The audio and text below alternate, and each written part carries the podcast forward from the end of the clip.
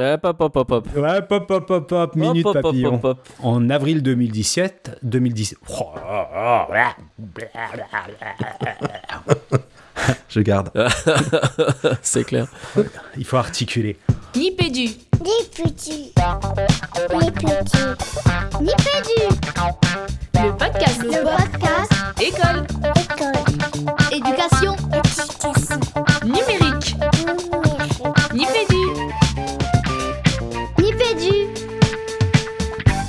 Hey, bienvenue dans Nipédu, Nipédu saison 10, épisode 9, euh, et c'est le deuxième opus d'une série de 3 sur l'éthique du numérique éducatif. Euh, dans cet épisode, on va s'occuper, on va bien s'occuper des bolosses du numérique, mais euh, à tout seigneur, tout honneur, on va s'occuper d'abord de la bio, enfin des bolosses, des bolosses de Nipédu. Alors je vais commencer comme ça, il découvre en grande pompe et avec des étoiles plein les yeux l'appairage Bluetooth de son smartphone et de sa voiture. Non pas en 2005, je vérifie, hein, année du déploiement du Bluetooth embarqué, mais quelque chose comme en 2002. Bon, je crois que tout est dit. Et si vous ne me croyez pas à l'écouter, j'ai pas cherché, hein, mais c'est un épisode de, de, de, de- de 2022. Il a osé même en faire une actu numérique. Allez, pour, pour, le, pour le fun, on va aller lire Bolos numérique d'or. Salut Jean-Philippe Maître. C'était une très grande fierté. Salut Régis, la forme Bah écoute, euh, écoute, euh, ça, ça va, ça va bien. Euh, deuxième bolos, il part plusieurs jours avec son Mac sans même un chargeur. Et à quoi bon, franchement, avec la pensée magique, ça peut tenir quelques jours un Mac sans chargeur, non? Il fait pareil régulièrement avec son smartphone, des, sorties balades téléphoniques avec euh, 8% de batterie. Oh, ça devrait passer, je vais couper le Bluetooth, le Wi-Fi, je vais mettre ça en économie d'énergie. Allez, bolos numérique d'argent, c'est Fabien au bar. Salut Fabien. Salut Régis, merci pour cette intro. Est-ce à dire que toi, tu es le bolos de bronze? Exactement. J'ai envie de dire, et pour dire toute la vérité, si vous avez justement échappé à un épisode de, de Nipédu enregistré à l'ancienne par Fabien, c'est-à-dire euh, à peu près juste en edge avec un vieux casque pourri, c'est grâce à votre serviteur qui lui s'en mêle les pinceaux dans ses, dans ses agendas numériques. C'est moi, c'est Régis. Et en fait, le hasard fait bien les choses, finalement, pour cette fois en tout cas. Mais j'en suis pas moi le bolos numérique de bronze, effectivement, Fabien. Euh, ah bon, après ces brèves présentations de, de, de, de, de bolos, quel est votre actu numérique du moment? Pas de bolos, hein, du moment. Euh, Moi, je vais commencer parce que si j'ai trouvé mon actu numérique du moment, c'est une actu numérique de bolos. Quoique, euh, Régis, est-ce que tu disposes d'un compte l'identité numérique de la Poste? Ah non, pas du tout, j'ai pas cette chance. Et toi, Jean-Phi? Euh, Non, non plus, je crois. Les gars, je rêve du jour où vous allez créer votre compte sur l'identité numérique de la Poste et là, vous rendrez compte que oui, vous êtes des bolosses du numérique. Donc, j'en dis deux mots, hein, dans le cadre de France Connect Plus, je voulais aller voir combien j'avais de sous-sous sur mon compte euh, CPF, sur mon compte personnel de formation. Et pour ça, euh, la plateforme CPF me, CPF me dit attention. Ton identifiant France Connect ne suffira pas, il te faut un identifiant France Connect Plus. Et dans le cadre de cette opération, on a un petit partenariat avec la Poste et il faut se créer un compte, l'identité numérique de la Poste. Bon courage. Ok, Et ben voilà. ça fait rêver. Et toi, Jean-Philippe T'en es plus au Bluetooth Alors, là? euh, ouais, moi, c'est une fois n'est pas coutume, euh, une petite actu euh, domotique. Euh, en fait, euh, ça fait quelques années que j'ai un, un petit aspirateur automatique, vous savez, ces trucs de, de bolos du ménage. et que et qu'en fait, ça faisait quelques mois, années, je crois que j'avais pas mis à jour l'appli, donc juste, je l'utilisais manuellement, ce, ce petit robot. Puis en fait, avec l'appli, tu peux faire des trucs de ouf. Notamment, une fois qu'il a nettoyé une zone, tu peux l'envoyer nettoyer que des petites zones, des petits coins et tout. Enfin, les, les applis de ce, de, de ce genre de, de petits robots de font vraiment des trucs de plus en plus euh, chouettes, en fait. Surtout quand t'as des enfants. et que l'idée, c'est pas de passer l'aspirateur dans toute la maison, mais qu'il faut juste aller cleaner le petit coin un petit peu, un petit peu crado après leur passage, quoi. Voilà. Joli, joli. Euh, moi, actu numérique, euh, au, au sens premier du terme numérique, là j'ai la, la tête dans, dans, dans les statistiques et j'utilise un, j'allais dire un logiciel, c'est pas complètement un logiciel, XL Stat, XL Stat, euh, vous aurez compris le jeu de mots avec Excel, pour euh, analyser et modéliser les données. En fait, c'est un add-on qu'on rajoute à, Excel et qui fait, qui fait plein de travail euh, à notre place. Donc voilà. Fabien, le sommaire de cette émission spéciale Bolos? Euh, tu veux dire le bolos qui n'est pas au bon endroit du conducteur Ça y est, j'y suis. Euh, eh ben écoute, on va aller assez vite vers la première rubrique FAQ du poditeur où aujourd'hui on va jouer à l'anti-cluedo du bolos du numérique. Régis vous en dira plus sur les règles de ce jeu.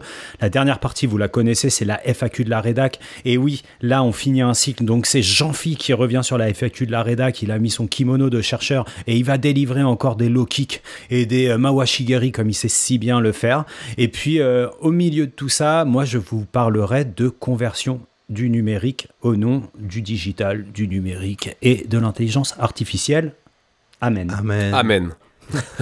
Euh, très vite sur la parole aux poditeurs, on remercie tous nos poditeurs euh, de, à droite et à gauche qui nous ont mis des petits cœurs, des messages en DM, euh, des messages, des messages publics. On a tellement de choses à vous dire dans cet épisode qu'on vous remercie tous aussi vite que ça. Et je vous propose qu'on aille directement pour le coup vers la FAQ des poditeurs. La FAQ du poditeur.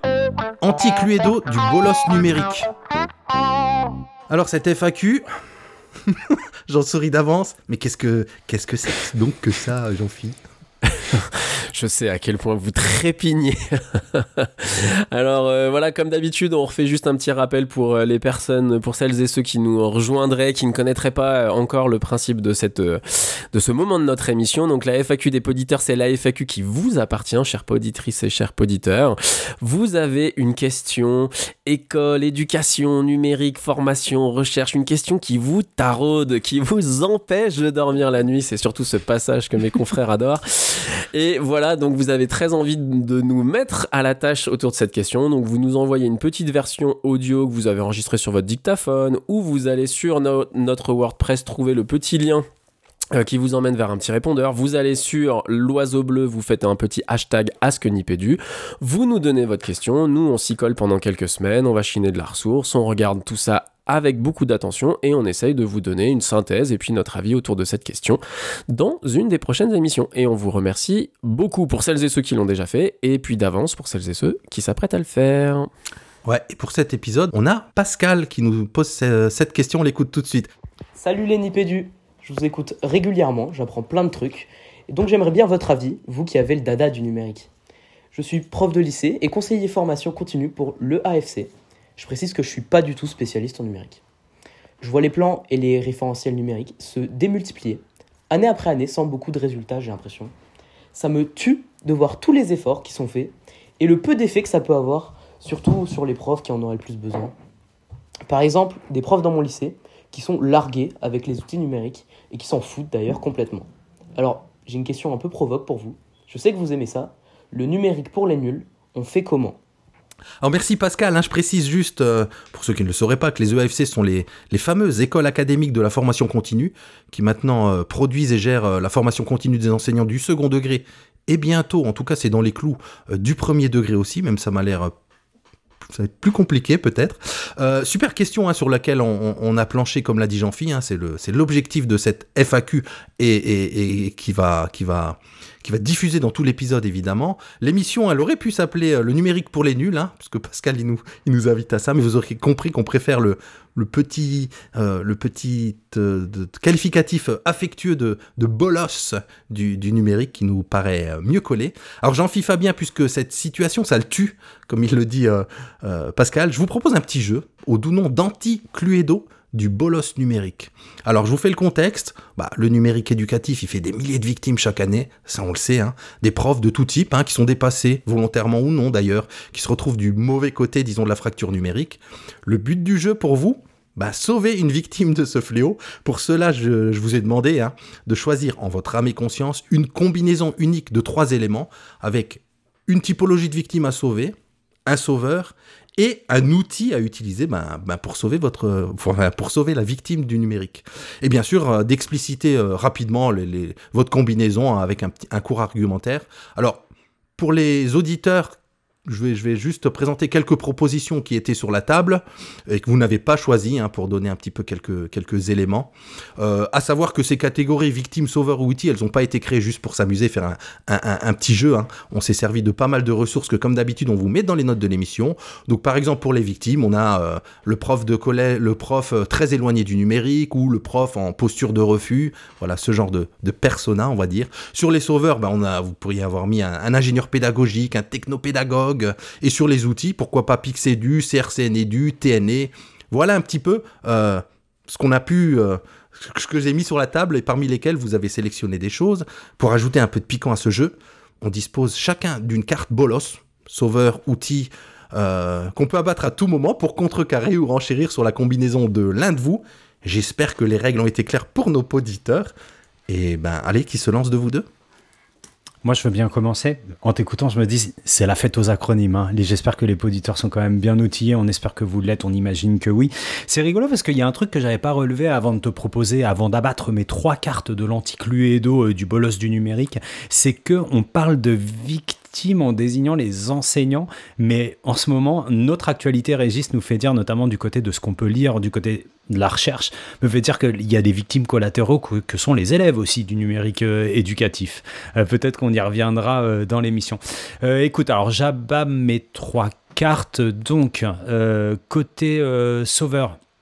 Eh ben écoute, côté sauveur, moi, il y a un dispositif que j'aime bien, c'est les brigades d'intervention numérique. Alors ce matin, j'ai eu un doute, je me demandais si notre copain Sébastien Manodrita, que nos auditeurs connaissent certainement, puisque c'est un des co-animateurs euh, du podcast e-teachers, euh, qui a enfilé une casquette d'e-run depuis pas longtemps. Il fait partie d'une de ces brigades d'intervention numérique dans une circonscription euh, de Provence-Alpes-Côte d'Azur. Euh, mais les BIN, enfin les brigades d'intervention numérique, sont pas nées en PACA à Nice, mais elles sont nées dans les Yvelines, dans, l'académie de Versailles. Donc euh, en gros, bien sûr, vous retrouverez euh, les liens dans les notes de l'émission. Vous pouvez vous-même effectuer vos recherches.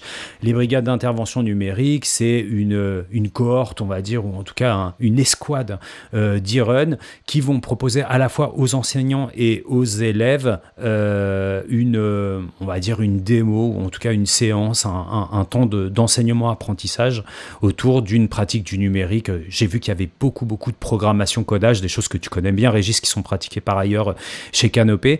Et, euh, je trouve que ce dispositif, au-delà de l'acronyme, peut être un petit peu malheureux, mais bon, c'est la limite de l'exercice. Euh, je trouve que c'est plutôt un dispositif intéressant et euh, au même titre que les e-run, je trouve que je trouve que la proximité qui est apportée par cette euh, enfin ces accompagnements de proximité euh, permettent toujours de donner un, un vrai coup de main aux victimes. J'ai pas parlé de la victime, mais pour moi, la victime, c'est c'est la prof ou le prof, là, le collègue qui manque de confiance. Parce que je pense qu'il faut quand même ne pas. Enfin, tu vois, il y a. On va dire, le, il faut, faut, faut bien viser qui est-ce qu'on va aider et qu'on ne peut pas aider, euh, j'ai envie de dire, toute la misère du monde. C'est bien ça. c'est bien d'être un peu clivant dans les émissions. Donc, on ne peut pas sauver toute la misère du monde, du numérique éducatif. Il faut quand même par une, dans une logique d'encerclement positif. Je commencerai par, par ceux qui ont envie, mais qui ont des freins qui sont euh, voilà qu'on peut qu'on peut dépasser. Faut pas faut pas non plus se fixer des, des challenges trop hauts. Et puis Et comment alors? Ouais, c'est ça. Ouais, comment Merci Régis pour couper le tunnel parce que je dois être déjà à 2 minutes 30. Non, bah l'outil, j'adore nos, j'adore nos, nos confrères euh, québécois qui arrivent toujours à mettre du, du marketing dans tout. Donc euh, j'ai trouvé dans un, un article qu'on vous mettra dans les notes de l'émission la charte de l'ananas. La charte de l'ananas numérique. Alors c'est quoi? C'est bah, comment est-ce qu'on prépare bien euh, l'accueil d'un autre, d'une autre collègue dans sa classe pour, enfin dans une visée d'observation, analyse de classe quoi. Donc je que, que ça c'est plutôt pas mal, mais si on veut être plus prosaïque, l'idée c'est bien de s'inspirer d'un modèle de co-conception, co-intervention autour du numérique.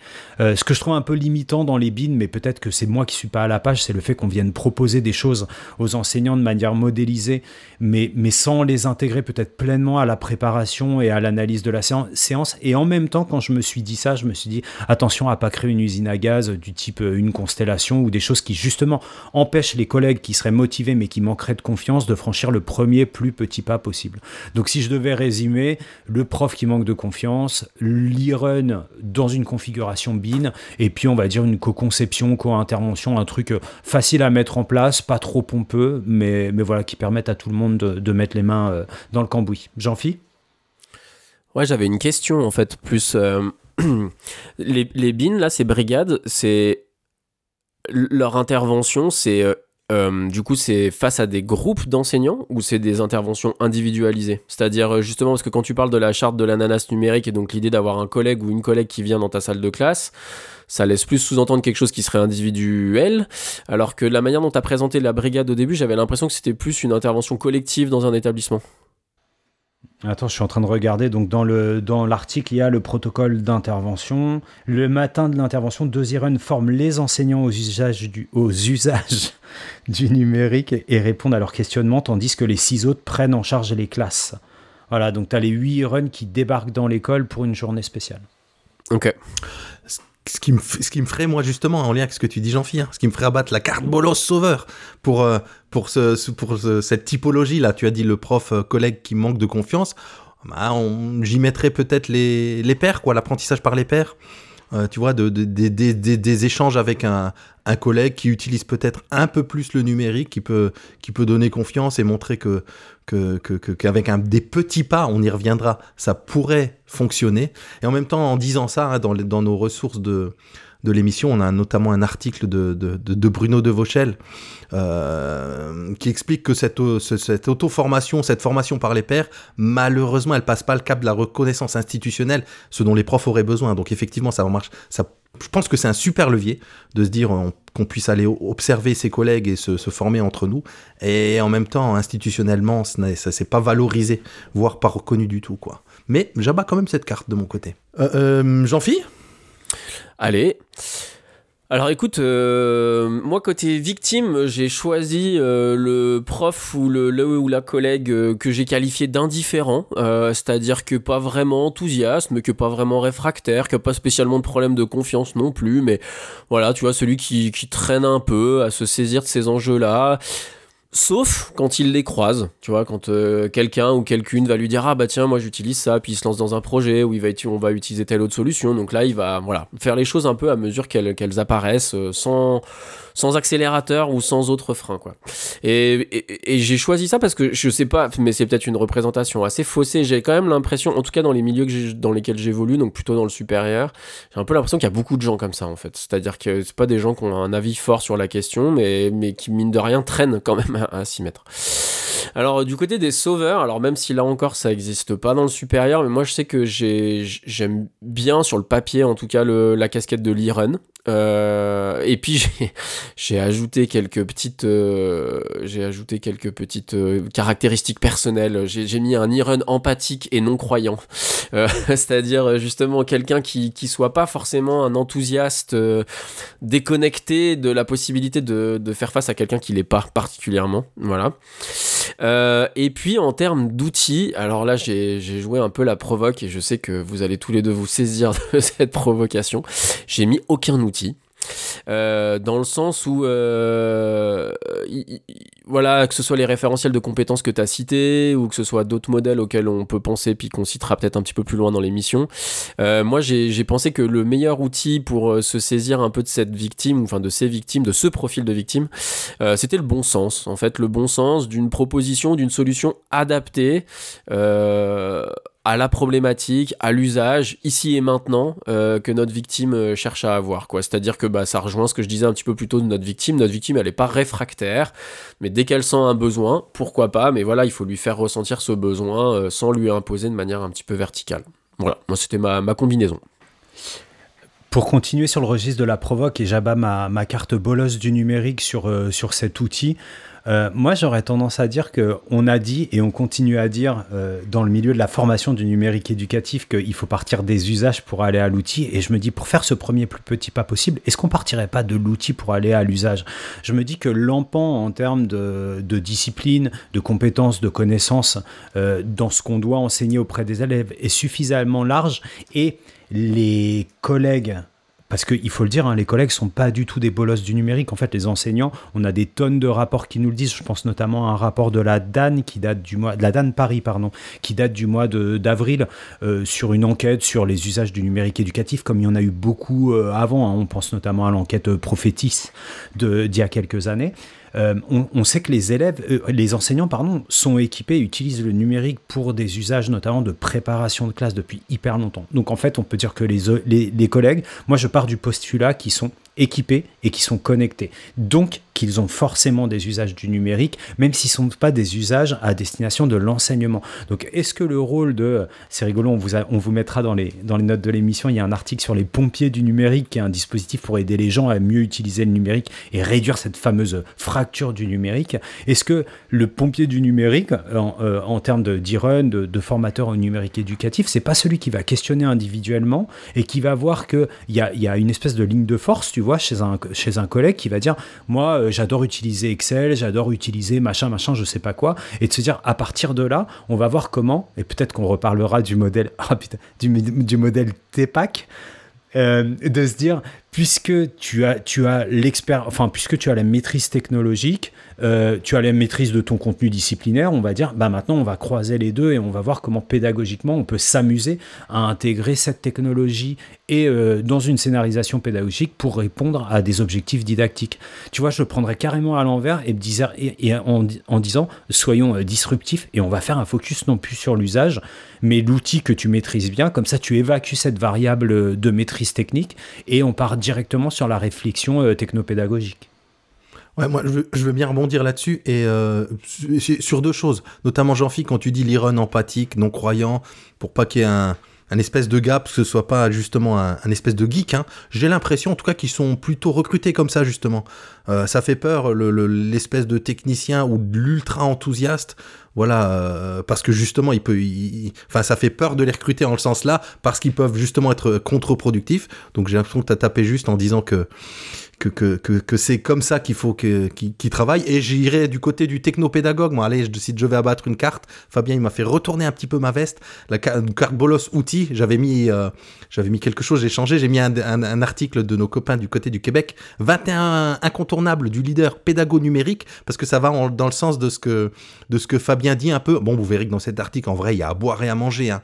Mais sur, euh, sur ce que tu as dit, Jean-Philippe, je vois euh, être au service de l'autre, être à l'écoute, moins de contenu, plus de profondeur. euh, Voilà, il y a des choses comme ça. Alors c'est détaillé un petit peu, hein, qui, donne corps aussi à ce qu'a dit Fabien, à partir de partir des usages, d'être en espèce d'empathie, comme toi tu le dis, Jean-Phi. Bon, j'ai l'impression que ça peut, ça peut plutôt bien coller. En tout cas, pour les e je, trou- je trouve que ce genre d'article, ça peut donner des idées et ça part de, plus petits pains. hein. Il parle notamment de, bah voilà, utiliser un cloud avec les collègues. Ça a l'air de rien, mais on met le doigt dans un engrenage numérique et petit à petit, on en vient à d'autres usages plus pédagogiques pour la classe, pour le coup. Peut-être qu'on aura sauvé ou pas quelques victimes du, du- du numérique éducatif. Je vous propose qu'on file euh, vers euh, la chronique de Nipédu. La chronique de Nipédu. Converti, agnostique et mécréant.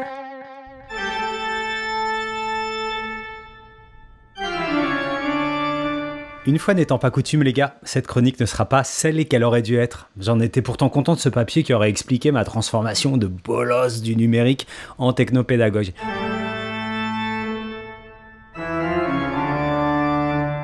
Mais allez savoir pourquoi, une fois devant mon écran, j'ai pris en pleine face l'effet minute papillon. Je me suis demandé si on pouvait réellement comparer la conversion numérique d'un enseignant il y a 10 ans à la conversion numérique d'un enseignant à l'ère post-pandémique en mai 2023. Conversion, Fabien Attends, c'est chelou, non, le terme de conversion? C'est pas plus compréhensible de parler de transformation? Alors oui Régis, oui oui, si tu as raison, ce serait beaucoup plus simple, mais c'est justement là que je veux en venir. Pour rester dans le même registre euh, de langue, hein, dans le même champ sémantique, je dois vous faire une confession. Pardonnez-moi mon pas parce que j'ai péché. En avril 2017, tu devais pas être bien loin de moi, euh, Jean Fiche publiait un MOOC qui répondait au doux nom d'éducation par la recherche, conversion numérique à l'école. Il est encore sur Fun, malheureusement il est archivé, vous pouvez pas le jouer. Pourquoi ce titre Me direz-vous En partie parce que Milad Douei, historien des religions, alors titulaire de la chaire d'humanisme numérique à l'université de Paris-Sorbonne, il présentait le numérique comme une nouvelle religion. Autre confession, au passage, j'avoue ne pas avoir tout capté au propos de Milad à l'époque et je vous renvoie euh, à Former l'élève 2.0, euh, l'épisode 55 avec une interview justement de Milad Douaï quand on était sur Eidos 64, c'était en 2016.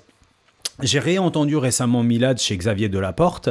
Euh, le code a changé, hein, on en parle souvent dans cette émission. Et je me suis dit que définitivement, la pensée de l'auteur de La grande conversion numérique, c'est le titre de son ouvrage phare, restait complexe, multifacette, volontiers intuitive, avec ce qu'elle comporte de rêverie et d'anticipation. Bravo Fabien pour les très belles envolées lyriques, mais tu nous perds pas un peu là Tu parles les bolosses numériques d'hier qui ne sont pas selon toi ceux d'aujourd'hui, c'est ça? Ok, alors écoute, je réessaie de redescendre sur Terre, hein, je fais mon ascension euh, inversée. Euh, ces dernières semaines, il y a eu une profusion de contenu qui mettait en parallèle justement le numérique et la religion. Alors je pourrais vous citer euh, le 39e numéro d'Uzbek Erika Régis, je sais que tu es un fan de ce site et de la revue, qui s'intitule TikTok, Telegram, Twitter, les nouvelles routes de la foi. Il y a eu un excellent, mais vraiment très très bon épisode du meilleur des mondes sur France Culture qui s'appelle L'esprit dans la Silicon Valley vers un techno-messianisme qui fait d'ailleurs très largement écho à un épisode du Code à changer, on en parlait tout à l'heure, qui décrit comment Apple, Google, Facebook et consorts ont été euh, les évangiles d'une Californian way of life, façon vallée du silicium, qui imprègne désormais nos sociétés postmodernes pour le meilleur ou pour le pire. Je vous laisse choisir les garçons. Fabien, quel rapport avec le sujet de l'émission, s'il te plaît? ouais, j'avoue qu'il y a beaucoup de circonvolutions. En fait, plus j'y pense, plus je me dis que non seulement les bolosses du numérique éducatif d'aujourd'hui ne sont pas ceux d'hier, mais surtout que les agnostiques d'aujourd'hui ont remplacé les convertis d'hier.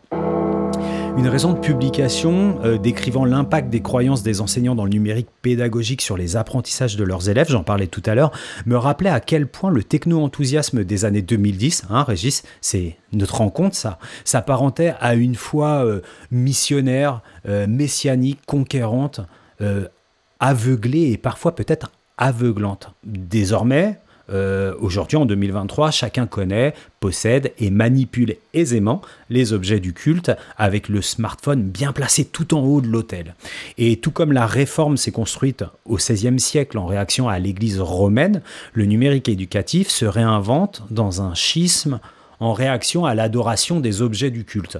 Euh, dans ce numérique éducatif réformé, celui d'aujourd'hui, 2023, l'orthodoxie d'hier est devenue l'hérésie d'aujourd'hui. Euh, les hérétiques, c'est désormais ceux qui livrent sans compter les données euh, de leurs élèves à des solutions hébergées à l'autre bout du monde. C'est celles et ceux qui utilisent WhatsApp avec les familles. C'est celles et ceux qui se précipitent sur des promesses d'intelligence artificielle générative capables de corriger des copies.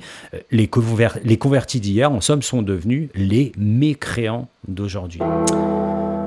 Le nouveau credo numérique éducatif, ça serait donc bien celui qui recentre la foi de ses fidèles sur l'esprit du numérique éducatif et non sur ses représentations, sur ses images. Celui qui enseigne au numérique avant d'enseigner par le numérique. Vous connaissez bien cette phrase désormais très éculée. Il a ses écritures, le CRCN est dû, il a ses sacrements, Pixé du Plus, il a sa liturgie et ses objets, la journée du livre éducatif, les apps éducation, etc., etc. Et de vous contempler du haut de ma chère, messieurs, je vous pose la question. Alors maintenant, les gars, c'est qui les bolosses du numérique?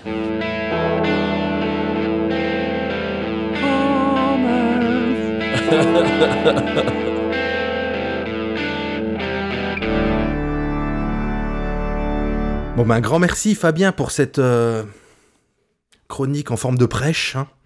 Euh, onction à base d'huile, euh, eau bénite. On n'est pas très loin avec la FAQ de la rédac, vous allez le voir tout de suite dans le titre. Alléluia. La FAQ de la rédac. Enseignante à l'eau, numérique à l'huile. Bon les garçons, c'est moi qui m'y colle. Alors, déjà, avant de commencer, je fais quand même un petit aveu au poditeur, mais je crois c'est marrant, je fais le même avec Fabien finalement. Moi aussi, je me sens euh, un petit peu bolos du numérique, un peu comme mon persona utilisé dans la FAQ des poditeurs, pas tout à fait réfractaire, pas non plus vraiment enthousiaste, quelque part entre les deux, mais pas d'auto-analyse ici, c'est pas le but. Euh, mais c'est juste que je me présente quand même avec euh, pas mal d'empathie pour, pour l'objet de cette émission, on va dire. Donc, pour cette FAQ, les garçons, on a décidé euh, ensemble hein, qu'on allait se coller un petit peu au pourquoi. Donc, pourquoi est-ce qu'on peut avoir de la peine, en tant qu'enseignante ou qu'enseignant, ou formatrice, formateur plus largement, à faire cette entrée dans le numérique euh, dans le cadre de nos pratiques euh, d'enseignement et donc d'apprentissage pour nos élèves? Alors, je vais commencer pour. je vais venir vers vous avec une question, mais vraiment très générale, très ouverte. Euh, pour essayer justement de construire un petit peu l'interrogation que j'aimerais qu'on partage ensuite. Donc, les garçons, que ce soit en ou hors classe, est-ce que vous voulez bien, s'il vous plaît, me donner là comme ça, assez spontanément, les tâches, dimensions, missions de l'activité enseignante qui vous viennent en tête? Alors, au hasard, Fabien.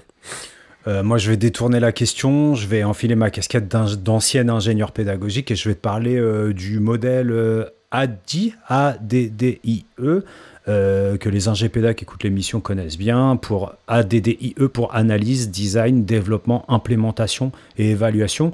Il me semble que ça marche euh, sur de l'ingénierie pédagogique, que tu sois ingénieur pédagogique multimédia ou que tu sois enseignant de CE2 en fait. Quoi. Ok, merci. Régis? Écoute, spontanément, ce qui me vient quand tu parles de, de mission enseignante et de, de, dash et d'activité enseignante. Moi, je pense tout de suite au modèle du multi-agenda de, de, Dominique Bucheton. Hein. Elle met, euh, on vous mettra ça dans les notes de l'émission s'il faut, mais elle parle du pilotage, de l'atmosphère, du tissage et de l'étayage, toutes les dimensions auxquelles euh, l'enseignant doit faire face euh, quand il est en classe auprès de ses élèves. Alors les gars, je vous le dis tout de suite, je vous l'ai pas dit hors antenne, mais j'adore vos réponses parce qu'en fait, il y en a une qui découpe l'activité enseignante dans le temps et il y en a autre qui découpe l'activité enseignante dans le moment. Enfin, moi, je les, analyse un peu comme ça, hein, d'accord? Mais, mais j'adore parce qu'en fait, ça montre bien, à mon sens en tout cas, exactement le point sur lequel je voulais venir, c'est que l'activité enseignante, c'est vraiment une activité de synthèse. C'est-à-dire que quand je me retrouve euh, en acte, que ce soit dans un moment de préparation, dans un moment de correction ou dans un moment en classe, en fait, je gère plusieurs choses à la fois en tant qu'enseignant. Donc que ce soit justement l'atmosphère, le savoir, ou alors je renvoie à des choses qui sont relatives au moment où j'ai développé ma séance, à ce qui va se passer après dans la séance. Bref, l'activité enseignante, c'est une activité de synthèse. Voilà, ça c'est le premier point.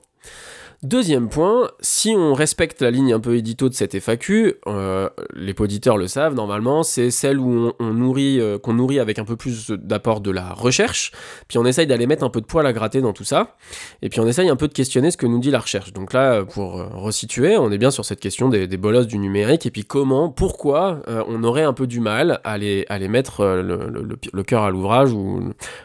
donc pour aujourd'hui, je remercie celui de vous deux, je sais pas lequel, qui a trouvé cette amélioration yeux cette petite pépite d'article, enfin c'est un, d'ailleurs c'est un chapitre plus exactement, écrit par Loisy, Van de Poel et Verpouten, qui s'appelle Regard croisé sur deux dispositifs de formation techno-pédagogique, leur outillage conceptuel et l'évaluation de leurs bénéfices. Vous avez les références précises dans, euh, les notes de l'émission.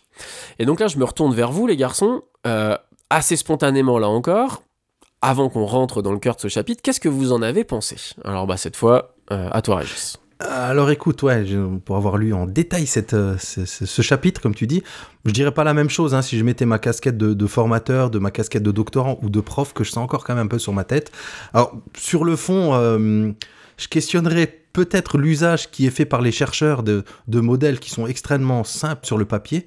Euh, ils utilisent le modèle TEPAC et le modèle synoptique. Alors j'en dis peut-être quelques mots les gars là tout de suite, ça vous va? Ouais, carrément. Carrément. Ouais. Donc le modèle, euh, le, le, le, modèle T-Pack et pas Tupac, hein. Fabien il a confondu avec le rappeur au départ, wesh. Sug Life. Ouais. Donc T, T pour technologie, P pour pédagogie et, et euh, le A pour end, le CK c'est pour le contenu disciplinaire, knowledge. Donc c'est en fait, vous imaginez trois patates qui s'entremêlent technologie, contenu disciplinaire, pédagogie. Et selon les endroits où elles s'entremêlent, on a le, par exemple, le, entre le cercle pédagogie et technologie, eh bien, on a euh, pédagogie plus technologie, euh, euh, l'utilisation d'outils numériques pour ce qu'ils apportent dans la mise en œuvre de la, de la pédagogie. Un modèle extrêmement simple. Et le deuxième, le modèle, alors il est, je vais quand même citer, hein, c'est un modèle de Mishra et Colère je, pense que ça se prononce comme ça, de 2006. Et l'autre, c'est le modèle synoptique. Alors, c'est aussi un acronyme de Verputten et Van de Peul de 2014. C-I-N-O-P-T-I-C. Le dernier TIC, vous aurez retenu Technologie de l'information et de la communication. C'est le début de l'acronyme qui compte. Le C pour conscientisation conscientisation du potentiel des TIS, le, le IN pour intention, l'intention d'appliquer les, les TIS, et le OP pour opérationnalisation. Donc voilà, on voit deux modèles en trois points, euh, comme ces fameux tabourets à trois pieds qui ont l'air très très solides. Donc voilà, juste ce que je disais, c'est que les modèles me paraissent simples sur le papier, l'usage par les chercheurs dans, cet article extrêmement puissant euh, quelque part. Voilà. voilà ce que je pense de cet article, Jean-Philippe. Super, merci Régis. Fabien Je peux changer complètement ce que j'avais imaginé euh, vous dire euh, au, au sujet. Ah bah, j'adore la spontanéité, mais oui. Bah, en fait, on parlait tout à l'heure de, et c'est le synoptique qui vient de me faire penser à ça, et je viens de tiquer que les, les- la paternité du modèle synoptique revient à deux des trois auteurs de, de l'article, du chapitre dont il va être question. Et c'est le conscientisation, tu vois. Je me demande dans quelle mesure, et je connais pas les travaux hein, de ces auteurs-là, ça vient me questionner sur le fait que la conscientisation soit un préalable à l'intégration des techniques euh, du numérique, TIC dans, euh, dans une pédagogie. Genre, si t'as pas compris quelle est la place, la plus-value, les limites de ça, ça voudrait dire. Et comment s'articule l'intégration de ces technologies avec une logique disciplinaire et pédagogique. hein. Euh, et là, je renvoie au modèle TEPAC que t'as super bien décrit, Régis. Genre, si t'as pas conscience de ça, tu peux pas te lancer euh, dans du numérique éducatif.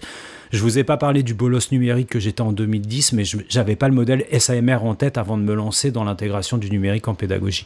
Donc peut-être si je devais trouver une limite à, à- et pour, à ce chapitre et contrebalancer euh, ce que propose Régis, c'est peut-être ça que je vais venir questionner et j'espère ne pas avoir trop croqué euh, Jean-Phi sur ce que tu, tu voulais nous proposer. Non, non, mais moi j'adore vos réponses, là encore, je vous remercie les garçons, parce que ça me permet aussi d'aller directement à là où je voulais en venir. Euh, en gros, euh, je je pense que les auditeurs s'en seront rendus compte que ce chapitre euh, dont il est question est un chapitre qui est extrêmement riche en apports théoriques.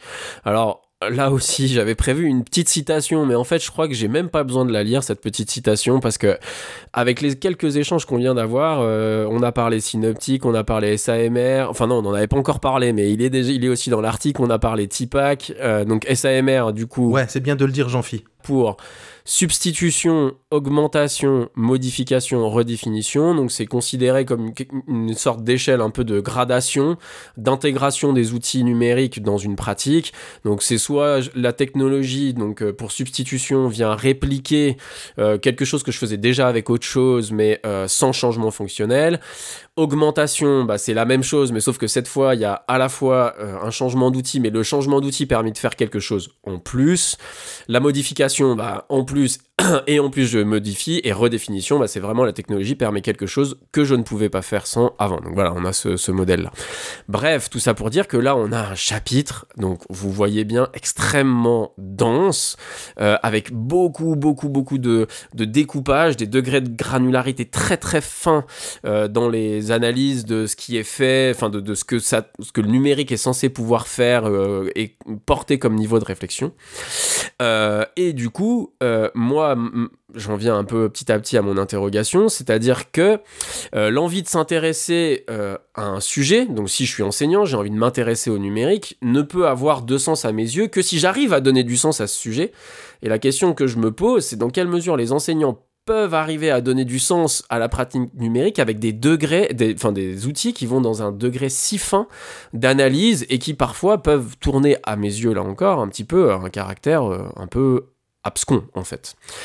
Donc l'hypothèse que je vous propose de discuter les garçons avec le temps qu'il nous reste, c'est est-ce que la raison pour laquelle certains enseignants résistent aux apports formatifs sur l'usage du numérique, est-ce que c'est pas justement parce que ces usages formatifs sont largement nourris par une recherche qui parle une autre langue et qui est pas forcément euh, dont le jargon n'est pas forcément le plus gros défaut, mais dont le plus gros défaut est cet esprit très analytique, c'est-à-dire d'un découpage extrêmement fin euh, avec en plus des modèles qui sont multiples, qui viennent prendre le problème par différents angles et qui en fait s'opposent en tout point à la synthèse euh, dont on a mentionné un petit peu plus haut, qu'elle est en fait l'essence même de la pratique enseignante, c'est-à-dire que l'enseignant par définition, il jongle avec plusieurs choses à la fois.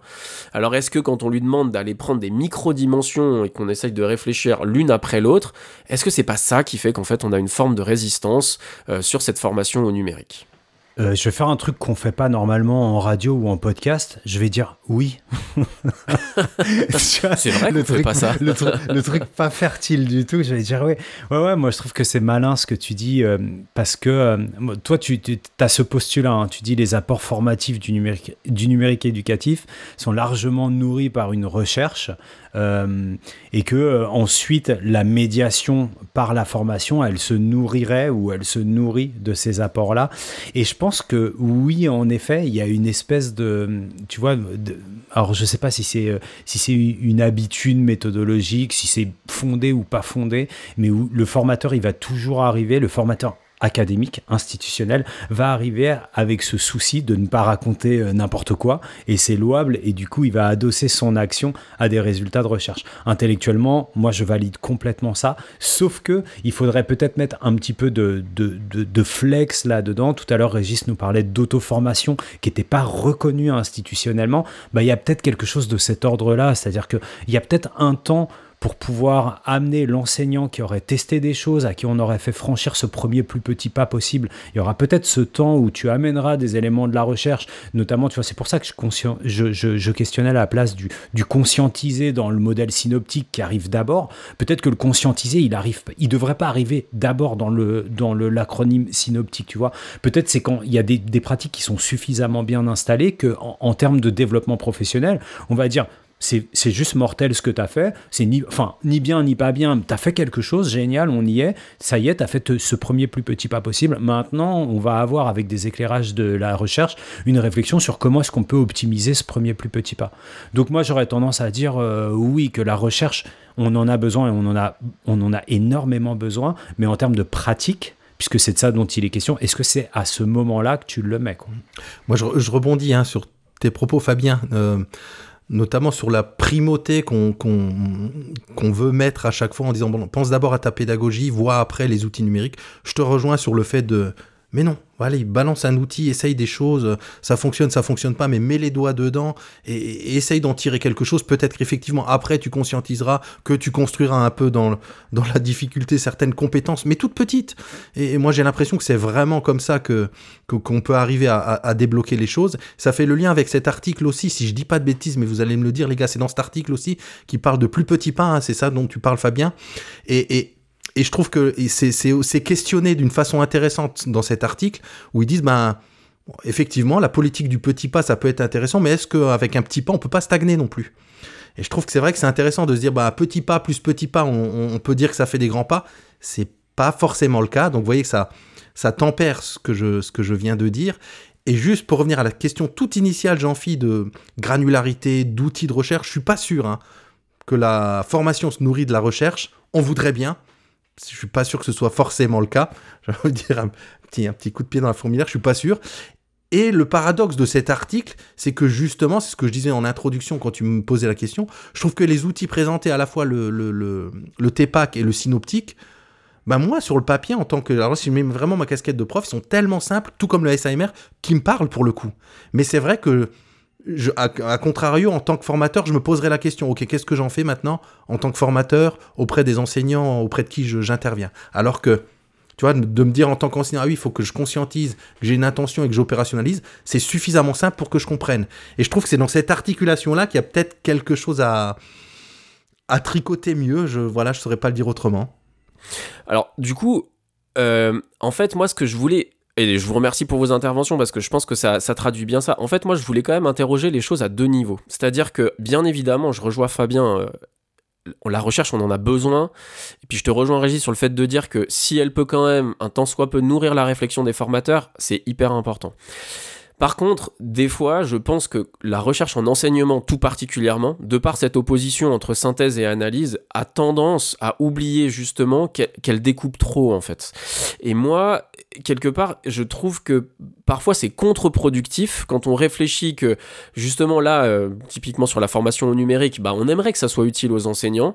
Euh, et ben quelque part, quand on va découper vraiment trop, trop, trop, trop finement, je pense que ça peut même pas avoir de sens. La pratique des enseignants, elle est tellement intégrée. Mais d'ailleurs, dans l'exemple que vous donnez, tiens, prends un outil, essaye de faire ça, va, mets les mains dans le cambouis, vois ce que ça fait. Mais en fait, à ce moment-là, l'enseignant, à aucun moment, euh, je sais pas comment dire, il suit un processus qui est conforme au SAMR, il suit un processus qui est conforme au TIPAC. Et en fait, ça, c'est que du langage de chercheur, j'ai envie de dire. Et c'est un langage de chercheur qui permet peut-être de comprendre quelque chose pour le chercheur, mais je suis pas sûr qu'à aucun moment ça puisse être vraiment utile à l'enseignant qui est en formation.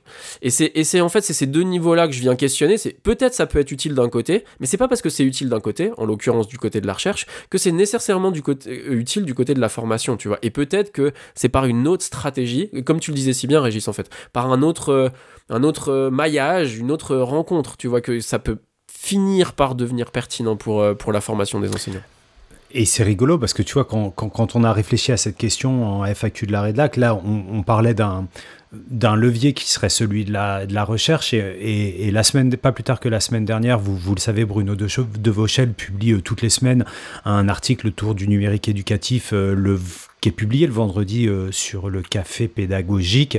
Et là, il avait un article, bah, tu en as parlé euh, un petit peu, Régis, tout à l'heure. De quelques mots magiques à propos de l'éducation à l'ère numérique. Ouais, voilà, c'est ça. Il, il, est bon, notre Jean-Phi.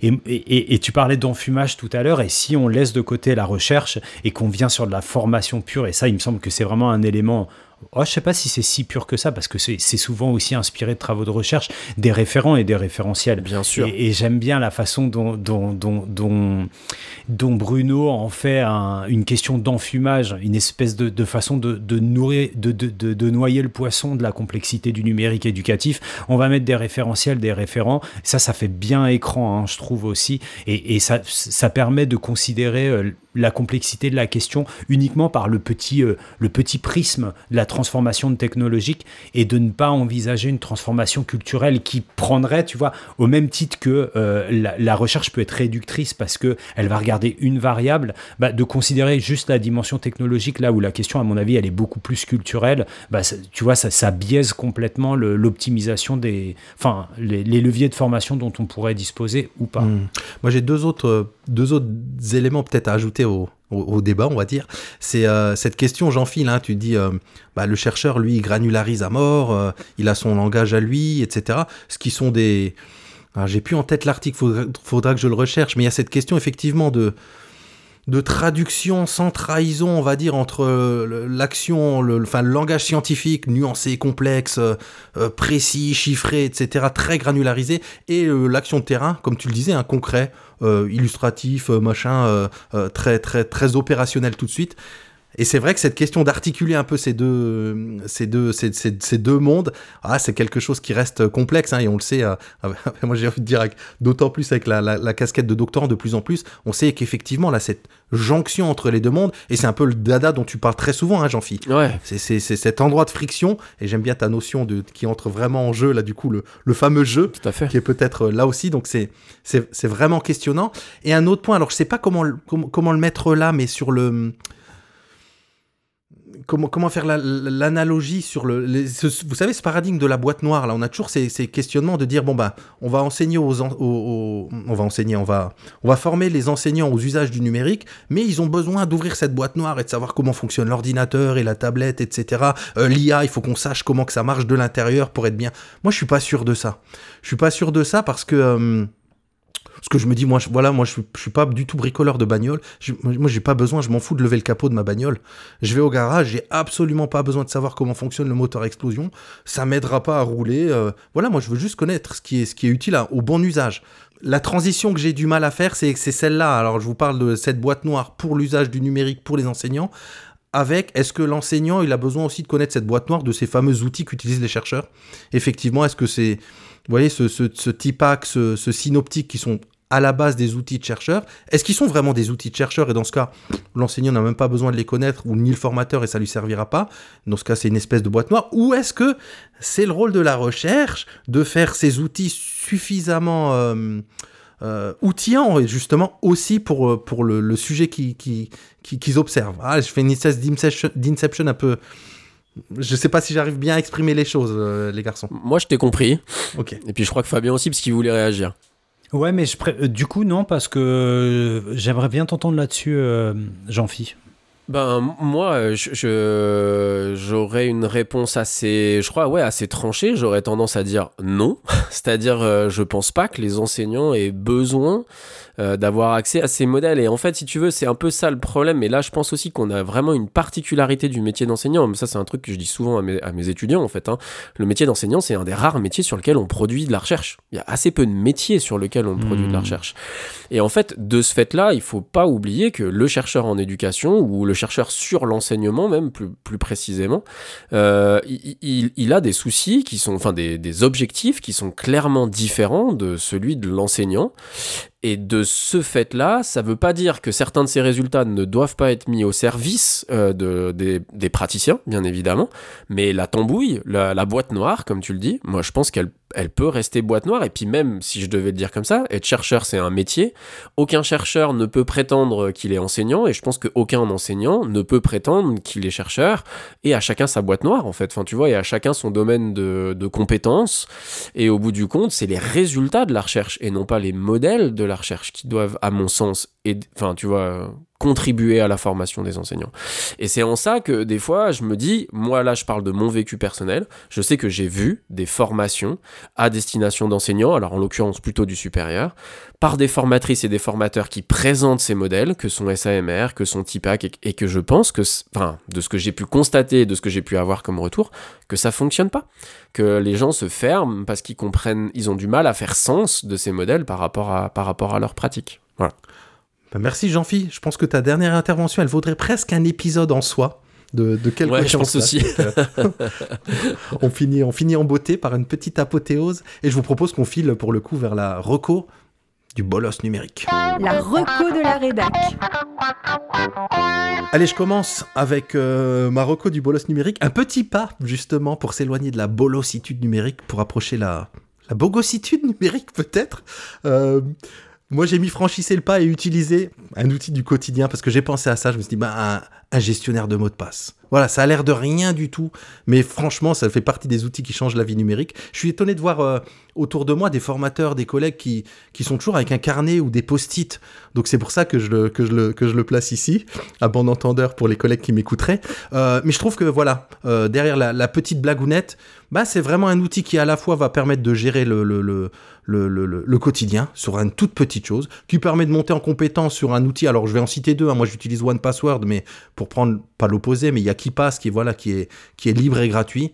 Ils fonctionnent tous pareil. Ils permettent de gérer ses mots de passe, ils permettent de se connecter, d'en créer. Enfin voilà, quelque chose qui au quotidien bah, permet de gagner en confiance.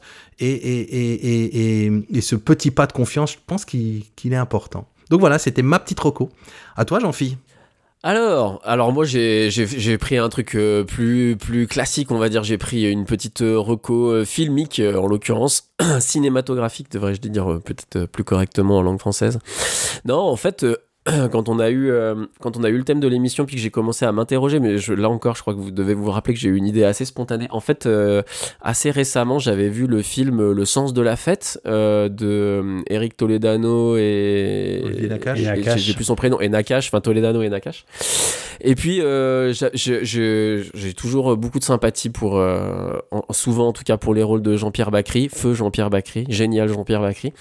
Et en l'occurrence, dans ce film, il a une petite difficulté de bolos du numérique avec le, le dictionnaire automatique de, de, de, de, ses, de ses SMS. Et puis ça mène à quelques scènes assez drôlatiques euh, à la Jean-Pierre Bacry. Ah, L'autre jour, vous m'avez envoyé merci Seb pour ton gentil massage. Tu vois, c'est- voilà, ça c'est ce putain de correcteur. En plus, je trouve pas les ponctuations. Je me retrouve avec des, des trucs débiles là, c'est ces ronds jaunes qui avec les tire la langue, avec des lunettes de soleil. Les smileys, ça Ouais, voilà, les, les- ça là, oui. Vous aviez reçu mon texto. Ah oui, mais je vous ai répondu d'ailleurs. Oui, vous m'avez écrit euh, dès que vous arrivez, vous me demandez, et puis euh, je viendrai vous lécher tout de suite. Non. Oh putain, quelle catastrophe, ça c'est mon correcteur. Ah, c'est ce que j'ai pensé, comme on se connaît pas bien. Mais non, on se connaît pas bien. Donc voilà, c'était mon, mon petit bolos du numérique euh, des, des, des recos. Et puis en plus, le film est, est plutôt sympathique. Alors, c'est pas le meilleur de Toledano et Nakache, mais euh, le, le film se regarde bien et puis est plutôt drôle. Et puis, et puis Jean-Pierre Bacry, euh, voilà. Ouais. Donc c'était euh, ma petite reco. Jean-Phi, une reco de- euh, pardon, Fabien, une reco de bolos? Euh, ouais, une reco de bolos. En, en fait, c'est une, c'est un peu capillotracté, mais je pouvais pas passer euh, à côté. C'est, euh, on fête un, un anniversaire, on est en mai 2023, donc on, on fête un anniversaire musical ce mois-ci, puisque ce sont les 10 ans de euh, la sortie de Random Access Memory, qui est euh, le quatrième et dernier opus de nos amis les robots casqués, les, les Daft Punk.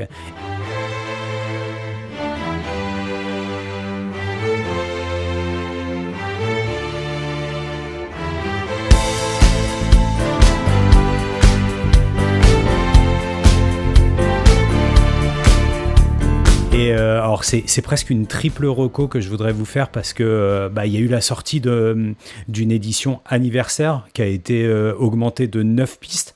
Alors je sais pas si dans ces 9 pistes il y a euh, il y a un il y a euh, le morceau euh, euh, Infinity, j'ai plus ah j'ai plus le, le nom en tête. Il me semble. Bon, il y a un morceau. Ouais, mais c'est Infinity quelque chose qui me vient qui me vient pas en tête qui est, qui est peut-être pas la piste la plus heureuse, mais il y a vraiment c'est c'est des archives musicales qui sont qui sont croustillantes et euh, et euh, adossé à cet épisode, on a un numéro spécial euh, de, Totémique de Rebecca Manzoni où on a euh, dedans non seulement des interviews de Nile Rodgers, de Julian Casablancas hein, qu'on euh, euh, et de Pharrell Williams, mais qui est, qui, est, plutôt en archive, qui est pas en, live dans les interviews, donc qui viennent parler de, l'album, mais surtout, surtout, surtout euh, de Guiman et de, euh, et de Thomas euh, Bangalter qui sont interviewés sur la création de, cet album. Moi, ça m'a fait vachement penser au, documentaire de Jackson sur Get Back, parce qu'on voit vraiment la naissance de, enfin, pour moi,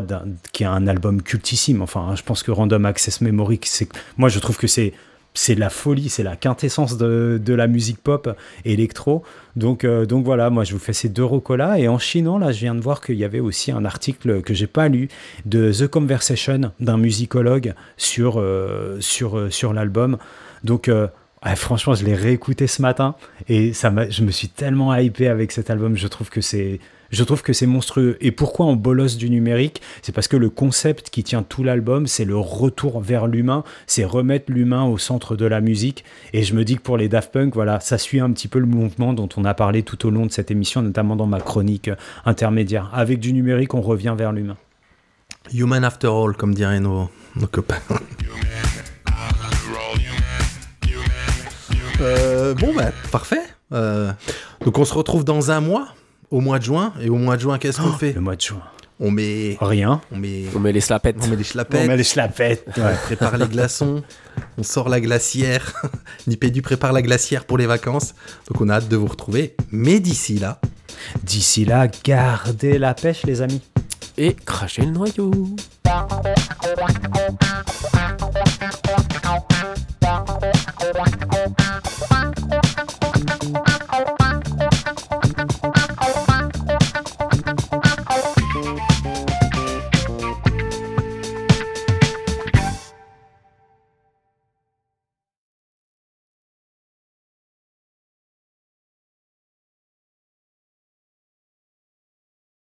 Et donc voilà, comme ça, Tipak et SAMR, ils passent pas dans les premiers, et puis comme ça, on est sûr de pas les citer à ce moment-là de l'émission. En quelle année il a été assassiné? Ah, vous l'avez, putain. Évidemment qu'on l'a. Quoi couper, quoi couper. Ok. Thug Life, baby. Thug Life. Et Synoptique, c'est aussi un nom de rappeur, hein, je suis sûr. Synoptique, 9-3. Synoptique, mais ouais, mais c'est Non, mais. C'est clair. Tipak et wesh. Ouais. Ghetto.